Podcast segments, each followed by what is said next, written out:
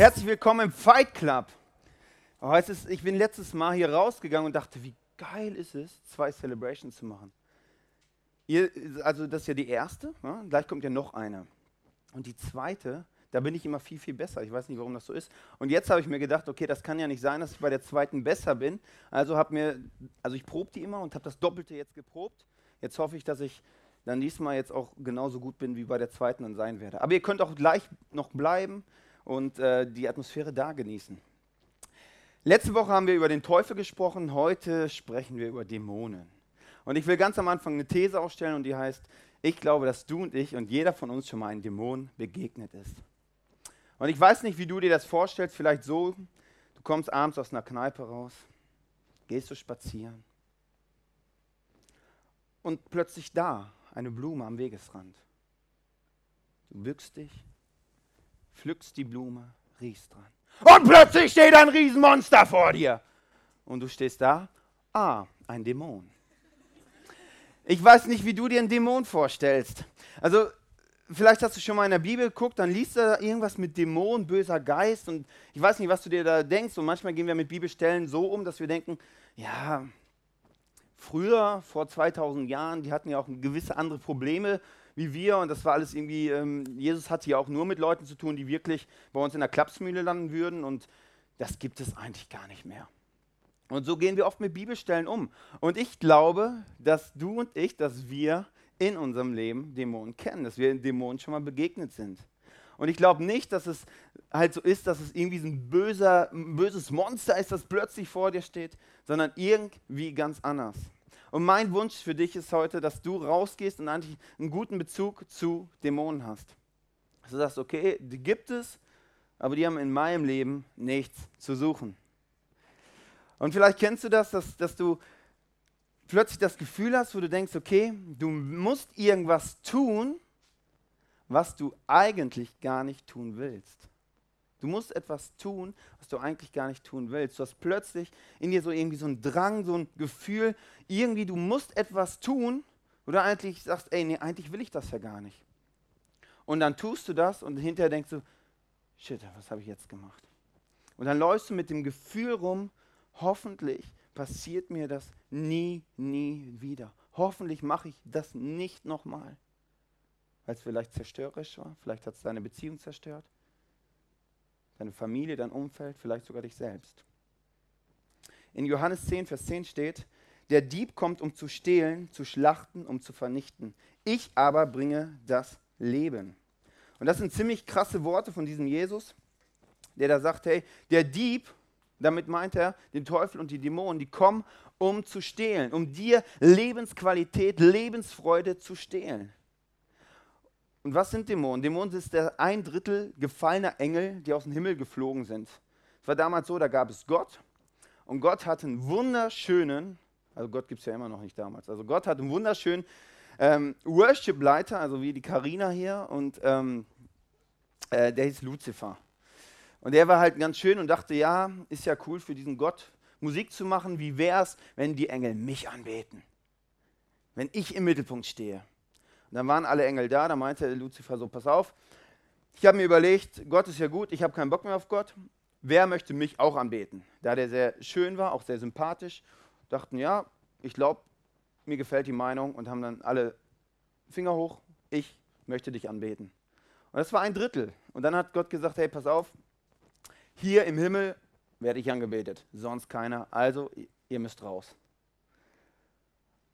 Und Dämonen ist das ein Drittel gefallener Engel, die die Aufgabe haben, uns zu beklauen, zu bestehlen. Es gibt eine Geschichte in der Bibel, da war Jesus und der hält seine erste Predigt. Also ich weiß nicht, ob du schon mal gepredigt hast, wenn du das erste Mal predigst, so war es bei mir, du willst, dass es gut wird. Du willst, dass alles glatt läuft, alles ruhig, alles vorhersehbar und dass es wirklich eine gute Predigt wird. So, und jetzt fängt Jesus an, seine erste Predigt. Am nächsten Sabbat besuchte Jesus die Synagoge und sprach dort zu den Menschen. Die Zuhörer waren sehr beeindruckt von dem, was er lehrte, denn anders als die Schriftgelehrten redete Jesus mit Vollmacht, die Gott ihm verliehen hatte. In der Synagoge war ein Mann, der von einem bösen Geist, einem bösen Dämon beherrscht wurde. Und der schrie, was willst du von uns, Jesus von Nazareth? Du bist doch nur gekommen, um uns zu vernichten. Ich weiß, dass du von Gott, ähm, von Gott kommst und zu Gott gehörst. Du predigst das erste Mal, plötzlich schreit da einer rein. Also ich weiß nicht, für mich wäre es so ein bisschen, ich wüsste nicht, was ich machen sollte. Ich, ich, ich wäre völlig überfordert wahrscheinlich. Aber Jesus völlig souverän, erste Predigt von ihm, erste Predigt, völlig souverän und sagt, schweig und verlass diesen Menschen. Jesus war völlig überrascht. Und er sagte, hey, der Mann, der will das gar nicht, aber irgendwas ist in ihm, in ihm drin, der sagt, der, der muss es tun. Er will es gar nicht, aber muss es tun. Und Jesus checkt das und sagt, hey, Dämon, Geist, böser Geist, verlass diesen Menschen und schweig. Völlig souverän. Jesus weiß, okay, hey, das kann vorkommen, völlig easy. Ich weiß, wie ich damit umzugehen habe. Schweig und verlass diesen Menschen. Da zerrte der Dämon den Mann hin und her und verließ ihn mit einem lauten Schrei. Darüber erschraken alle in der Synagoge und fragten sich, was ist nur das für eine Lehre? Und welche Macht hat dieser Jesus? Sein Befehl müssen sogar die bösen Geister gehorchen. In Windeseile wurde er in ganz Galiläa bekannt, was Jesus getan hatte. Jesus sagt nur, schweig und verlass diesen Menschen. Ganz einfach. Und letzte Woche haben wir darüber geredet, dass, dass Jesus, als er am Kreuz gestorben ist, der hätte nicht sterben müssen. Er hat das gemacht für uns, damit wir frei sind. Und damit hat er den Sieg gegen den Teufel und gegen die Dämonen gewonnen. Und die Dämonen wissen, wenn Jesus sagt, schweig und verlass diesen Menschen, dann wissen die, was sie zu tun haben, weil sie wissen, sie haben verloren. Da war ein junger Mann, mein Alter ungefähr. Immer wenn irgendwas Unvorhergesehenes passiert ist, ihm ist zum Beispiel eine Tasse runtergefallen und plötzlich hat er sich aufgeregt und geschrien und dachte, das kann doch nicht wahr sein. Und das, das ging so und er war Christ und dachte, hey, das kann doch nicht sein. Wieso, wieso, wieso ist das so in mir? Und er merkte, äh, wie, wie seine Familie davon beeinträchtigt wurde und merkte, dass das wird immer mehr. Und, und in der Bibel steht irgendwas von Freiheit und er merkte, hey, es kann doch nicht sein, dass ich immer so, ein, so, ein Wut, so eine Wut in mir habe. Dann ist er zu, zu Freunden hingegangen, die schon länger mit diesem Jesus unterwegs sind und hat, gesagt zu denen, hey, da ist irgendwas in mir drin. Ich, ich könnte immer für mich beten. Da haben die Jungs gesagt, ja, kein Problem. Haben ihm die Hände aufgelegt und gesagt, okay, wir hören erstmal auf Gott. Dann haben sie gehört. Und dann meinte der eine so plötzlich, ja, ich glaube, das ist irgendeine so destruktive Kraft. Ich glaube, ich glaube Jezorn.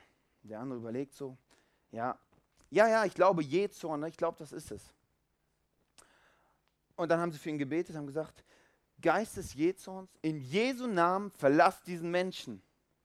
Und in dem Moment fing der Mann an zu weinen. Es, es tropfte aus allen Löchern, die er hatte, so und war am Weinen und dann am Weinen. Und plötzlich bekam er in sich so eine Wut und fing, fing an zu schrien und zu schreien. Und plötzlich eine Ruhe. Ein göttlicher Frieden. Kam zur Ruhe und merkte, hey, vorbei. Und ich glaube, dass in dem Moment diese destruktive Kraft einfach rausgehen musste. Und ich glaube, dass es ein sehr, sehr spektakuläres Beispiel war. Ich glaube, dass es oft nur, hey, schweig und verlass diesen Menschen. Geh da raus. Destruktive Kraft, du hast nichts zu suchen. Nur ein einfacher Satz. Aber die Frage ist natürlich jetzt, wie, wie, wie, bekommt man so eine komische destruktive Kraft in sich rein, so ein Dämon, wie, wie bekommt das, dass man plötzlich Dinge tun muss, die man eigentlich nicht tun will? Also das sucht man sich ja nicht aus, aber wie kommt das, dass es plötzlich passiert?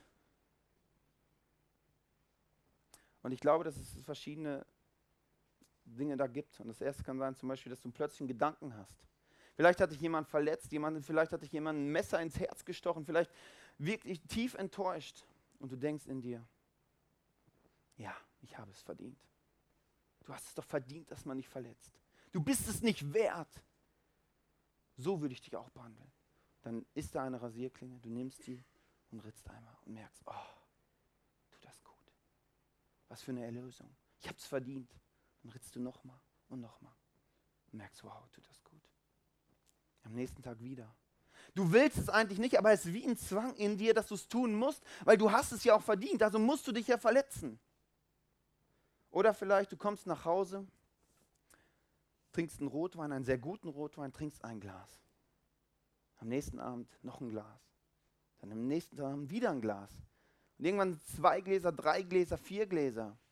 Irgendwann kommst du abends nach Hause, du bist eigentlich voll müde und möchtest sofort ins Bett, aber es ist kein Wein da. Dann fährst du nochmal los, um Wein zu kaufen. Es hat angefangen mit einem Glas. Jetzt sind es drei, vier Gläser, eine Flasche Wein. Jeden Abend. Ein Zwang, dass du es tun musst. Vielleicht spürst du eine, eine Leere in deinem Magen, in deinem Bauch und sagst, okay, irgendwie diese Leere muss, muss gefüllt werden. Du fängst an zu essen, merkst, wow, es tut gut, isst noch mehr. Oh. Irgendwann stehst du nachts auf, damit es bloß keiner mitkriegt, dass du schon wieder am Essen bist. Du isst und isst, um irgendwas zu, irgendein Loch zu füllen, was irgendwie da ist, aber auch nicht da ist. Oder es kann sein, dass du, dass du dir im Internet irgendwelche Bilder anguckst, dass du einen Roman liest mit irgendwelche mit Sexszenen drin. Du machst es einmal und denkst, ja, ist doch easy, macht doch jeder. Das ist die größte Lüge, macht doch jeder. Ist doch völlig easy, kein Problem. Du machst es wieder und eigentlich willst du es nicht tun, aber da sitzt du schon wieder vorm PC und hast schon wieder, eigentlich wolltest, nur, wolltest du nur die E-Mails abrufen, aber da war ja so ein Link. Und plötzlich, und du merkst, hey, eigentlich will ich es nicht tun, aber du machst es immer und immer und immer wieder. Es fängt klein an, aber hört groß auf. Und es ist so ein bisschen wie so ein Gorilla-Baby. Jeder möchte also ein Gorilla-Baby haben. Es ist so süß und so niedlich. Aber jeder weiß, wenn ein Gorilla ausgewachsen ist, ist er der gefährlichste Affe auf diesem Planeten. Aber so ist er süß. Das Bild, genau. Der andere ist noch nicht so süß. Genau. So möchte es jeder haben. Dann nimmst du dir dein Telefon und bestellst dir ein Gorilla-Baby. Aber sagst, hey, ich möchte gern, dass es nachts geliefert werden, das soll auch keiner mitkriegen. Und dann bekommst du das Gorilla-Baby geliefert und du pflegst es wie das Glas Rotwein, wie das Essen, wie mit der Pornografie, wie mit dem Ritzen. Und es wird größer und größer. Und irgendwann hast du einen ausgewachsenen Gorilla zu Hause. Und dieser Gorilla kann tun und machen, was er will mit dir. Und du denkst, ich will doch keinen Gorilla haben. Aber das ist völlig egal. Der Gorilla kann tun und lassen, was er will mit dir. Und du denkst plötzlich, hey, das darf bloß keiner mitkriegen, dass ich einen Gorilla in meiner zwei, drei Zimmerwohnung halte. Und dann gehst du raus und, und, willst den Gorilla irgendwie verstecken und dann ist es so, als ob der Gorilla auf deinem Rücken sitzt und du läufst so durch die Gegend und sagst, nein, nein, das ist mein Rücken, mein Rücken. Oder es kann sein, dass er dich durchkitzelt und dann sagst du, hey, das ist nur eine spastische Lähmung, das ist völlig normal. Und du denkst, ey, das wollte ich nicht. Und dann sagt der Gorilla zu dir, ja, das sieht doch eh jeder. Und sagst, nein, ich habe doch keinen Gorilla, nein, bloß nicht. Und dann kann es sein, dass es immer weitergeht. Und du willst es eigentlich nicht. Du willst es nicht.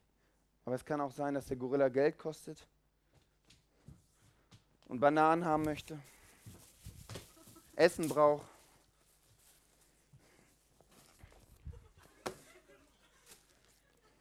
Und es kann dir sogar deinen finanziellen Ruin kosten. Du willst es eigentlich nicht, aber du musst es machen. Du willst es eigentlich nicht, musst es machen. Und du bist schockiert über die Dinge, die du tust. Und denkst, hey, das, das, das wollte ich aber nicht. Und plötzlich zerstört es dein Umfeld, deine Familie, eventuell sogar dich selbst. Und du stehst da und denkst, das wolltest du doch nicht.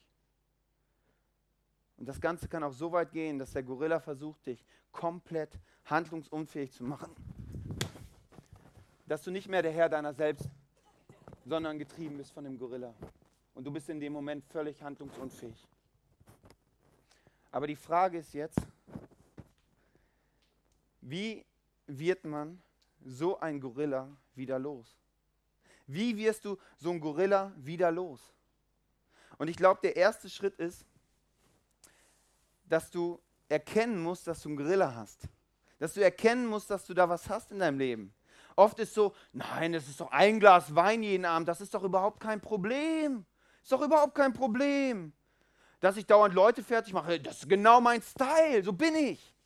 Du musst erkennen, dass du einen Gorilla hast. Du musst es erkennen. Und dann kommt der zweite Schritt, dass du es bekennen musst. Weil wenn du nur weißt, dass du einen Gorilla hast, dann wirst du alles dafür tun, dass den Gorilla bloß keiner mitkriegt. Dann wirst du ihn verstecken. Deswegen musst du hingehen und sagen und bekennen. Und da ist wichtig, dass du einfach Freunde hast, die vielleicht mit dem Glauben und mit Jesus schon länger unterwegs sind und dass du sagst, ich gehe dahin und bekenne das. Und in dem Moment wird der Gorilla ganz ungemütlich, weil er möchte nicht, dass du es bekennst. Und er versucht alles, mich daran zu hindern, dass ich bloß keinem zeige, dass ich einen Gorilla habe. Aber wenn du es bekennst, dass du einen Gorilla hast, dann wird der Gorilla ablassen und merken, okay, jetzt wird es eng. Jetzt wird es eng. Und in dem Moment, wo du bekennst, dass du einen Gorilla in deinem Leben hast, wirst du merken, dass um dir herum auch alle Leute kleine Gorilla-Babys haben. Eventuell haben. Dass da auch kleine Gorilla-Babys Platz genommen haben. Und die Lüge, dass du der einzigste Mensch auf der ganzen Welt bist, der einen Gorilla hat. Kein anderer hat einen Gorilla. Kein anderer hat das Problem. Nur du. Das war eine Lüge. Und du musst bekennen, dass du einen Gorilla hast in deinem Leben. Geh zu jemand hin, den du vertraust, der mit Jesus unterwegs ist und sag einfach, hey, ich habe einen Gorilla in meinem Leben. Und der nächste Schritt ist, dass du anfängst, dir Hilfe zu holen. Hilfe zu holen von Leuten, die sich damit auskennen. Und, und Jesus hat keinen großen Exorzismus gemacht, sondern einfach, Dämon, geh raus aus diesem Mann und schweig. Und sagst, hey, ich habe einen Gorilla, hilf mir bitte. Und dann ist es meistens kein großer Kampf. Weil wenn Jesus sagt, Gorilla, geh aus dem Leben, dann weiß er, was er zu tun hat. Dann weiß er, was er zu tun hat.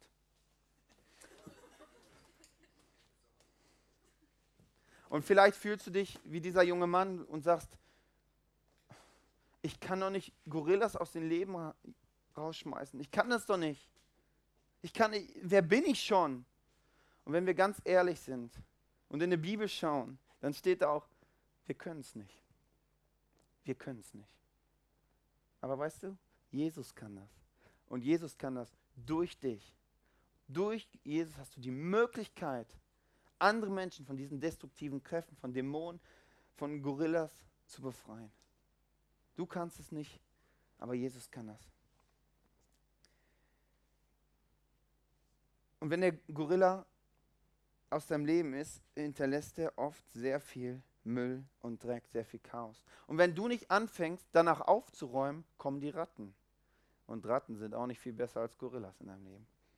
Es ist wichtig, dass du die Mülltüte nimmst und aufräumst in deinem Leben. Vielleicht hast du jemanden betrogen, dann geh dich entschuldigen. Vielleicht hast du jemanden beklaut. Bring das in Ordnung, bring es zurück. Vielleicht hast du jemanden belogen. Bring das in Ordnung. Räume in deinem Leben auf. Räume in deinem Leben auf. Vielleicht hast du das auch körperlich. Dann unterbreche den Versorgungskanal, schmeiß die Zigaretten weg. Du musst kein Weinarsenal im Keller haben. Du musst das nicht haben. Vielleicht ist es für dich auch dran, zum Arzt zu gehen, zu sagen, okay, mein Körper muss wieder hergestellt werden. Räum dein Chaos auf. Und wenn der Gorilla aus deinem Leben weg ist, dann kannst du da stehen und sagen, meine Wohnung ist aufgeräumt. Hier findet kein Gorilla Platz, hier findet keine Ratten Platz. Ich habe nichts zu verstecken. Ich bin frei. Und das ist genau der Punkt, für den du gemacht bist. Und das Interessante ist, umso länger du mit diesem Jesus, Jesus unterwegs bist, wirst du immer mehr Dinge feststellen, wo, wo immer wieder ein, irgendein kleines Ding auftaucht und merkst, okay, da ist ja noch Müll in meinem Leben. Da ist ja noch ein kleiner Gorilla in meinem Leben. Aber dann kannst du ihn rauskicken und es wird immer kleiner und kleiner. Räume in dein Leben auf, dass da kein Chaos mehr ist. Es kann aber auch sein, dass der Gorilla irgendwann schon wieder da hinten steht und dir Angst einjagen will. Und dann ist es wichtig, dass du einfach eine, eine Gruppe hast, eine Kleingruppe, eine Small Group, wo du hingehen kannst und sagen kannst, es geht wieder los. Ich merke wieder, dieser Drang, dieser Zwang ist da, diese Sehnsucht ist da. Und die Leute können dann zu dir sagen, hey, das ist nicht das Design, was Gott für dein Leben hat. Das ist nicht das, was Gott für dein Leben geplant hat. Gott hat geplant für dich ein Leben in Freiheit, wo du frei entscheiden kannst, wo du nicht Dinge tun musst, die du nicht willst. Das ist das Design. Du bist zur Freiheit geboren. Du musst es nicht tun. Und auch wenn der Gorilla so ganz süß und schnucklig wie am Anfang wieder ist und zu dir hinkommt und dir eine Blume hinhält, du musst es nicht nehmen. Auch wenn er sagt, hey, nur das eine Mal, nur einmal. Es ist deine freie Entscheidung, es zu nehmen oder nicht zu nehmen. Aber das ist nicht das Design, wenn du es nimmst. Das eine Mal. Und so fängt es oft an. Jesus sagt zu dir, dass, dass du und ich die Autorität haben, andere Menschen in Jesu Namen von diesen Mächten, von diesen negativen Sachen zu befreien. Und Jesus sagt auch zu dir, du bist gemacht, um ein Leben in völliger Freiheit zu leben, ohne diesen ganzen Kram. Dafür bist du gemacht. Dafür bist du geboren. Dafür darfst du das Leben auf diesem Planeten leben und genießen. Und ich weiß nicht, was der Punkt bei dir ist. Vielleicht ist es, dass du, dass du erstmal gucken musst, wo ist denn das? Du merkst, da ist irgendwas in deinem Leben, aber hast es nicht klar, was es ist. Dass du erkennen musst, wo hast du in deinem Leben kleine Gorilla-Babys. Vielleicht ist auch für dich dran, der nächste Schritt zu sagen, ich bekenne es. Wir haben, wir haben wunderbare Small Groups, wir haben echt viele Gruppen. Dann geh einfach zum Welcome Point, melde dich, wenn du keine Gruppe hast. Das sind Freunde, die einfach da sind für dich, wo du es bekennen darfst. Dann wirst du auch merken, hey, die anderen haben auch Gorillas in ihrem Leben. Vielleicht ist das für dich dran. Vielleicht ist es auch für dich dran, aufzuräumen, den Müll raus aus deinem Leben zu schaffen, alles in Ordnung zu bringen, dass du nichts mehr hast zum Verstecken. Vielleicht ist es für dich dran, auch zu sagen, nein, diese Blume nehme ich nicht nehme ich nicht. Nicht das eine Mal, nichts mehr. Vorbei. Nichts. Ich nehme das nicht. Dann mach das. Das ist das Beste für dein Leben. Ich weiß nicht, welcher Punkt es bei dir ist. Wir haben heute ein Gebetsteam da und die wollen für dich beten. Und wenn dir irgendwas aufgefallen ist, dann geh dahin. Jedes kleine Minus in deinem Leben ist ein kleines Minus zu viel. Dafür bist du nicht gemacht. Dafür bist du nicht gemacht.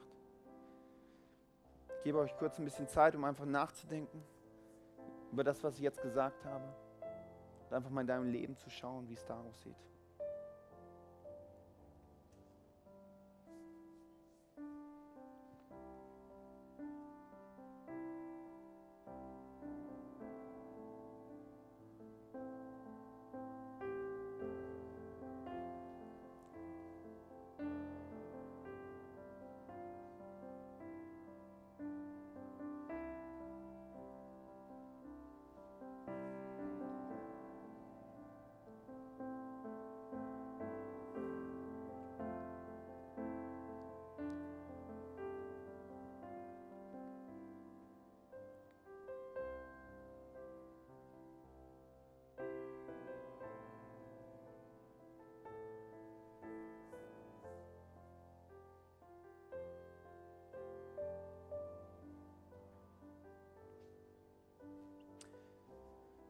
Kannst zu diesem Jesus hingehen und ob du ihn kennst oder nicht, ich weiß es nicht, aber du kannst sagen, hey, ich will das nicht mehr in meinem Leben haben. Ich will das nicht mehr haben in meinem Leben.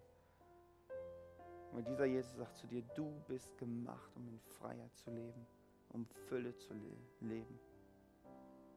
Ich möchte dafür, dafür beten. Gott, ich danke dir. Jesus, ich danke dir, dass du gekommen bist auf diese Erde, damit du uns wieder freikaufst, dass wir in dieser Freiheit, in dieser Fülle leben können und die erleben in unserem Leben, was das heißt, in Freiheit zu leben, Jesus. Du siehst mein Leben, die Gorillas, die Platz genommen haben. Und Jesus, ich will das nicht. Ich will das nicht in meinem Leben haben. Jesus, ich danke dir, dass ich das nicht in meinem Leben haben muss. Dass ich da hingehen darf und sagen kann, hey, mir Hilfe holen kann von Leuten, dann rausschmeißen. Jesus, ich danke dir, dass, dass jeder Dämon, jede destruktive Kraft auf dich hören muss. Muss, weil du den Sieg errungen hast. Als du auf dieser Erde warst, unser Leben durchlebt hast und ohne irgendwelchen Sünde und ohne irgendetwas falsch zu machen, zu denken, gestorben bist. Jesus, ich danke dir, dass du uns befreist von diesen destruktiven Kräften, dass wir in der Freiheit leben dürfen. Jesus, und ich bete, dass hier eine Freiheit in den Raum kommt und jeder Freiheit in seinem Leben spürt, wie er es noch nie zuvor erlebt hat, Jesus. Heiliger Geist, ich bete, dass du uns unsere Augen des Herzens öffnest und uns zeigst, wo Dreck und Müll in unserem Leben ist. Dass wir es rausschmeißen, dass wir aufräumen, dass wir die Kontrolle für unser Leben wieder übernehmen und sagen, ich kontrolliere mein Leben und das, wie ich lebe, entscheide ich. Jesus, ich danke dir, dass wir nicht Dinge tun müssen, die wir nicht wollen. Dass wir so nicht gemacht sind. Ich danke dir, dass wir wieder zu den Ursprungsgedanken zurückkommen, den du hast. Jesus, danke.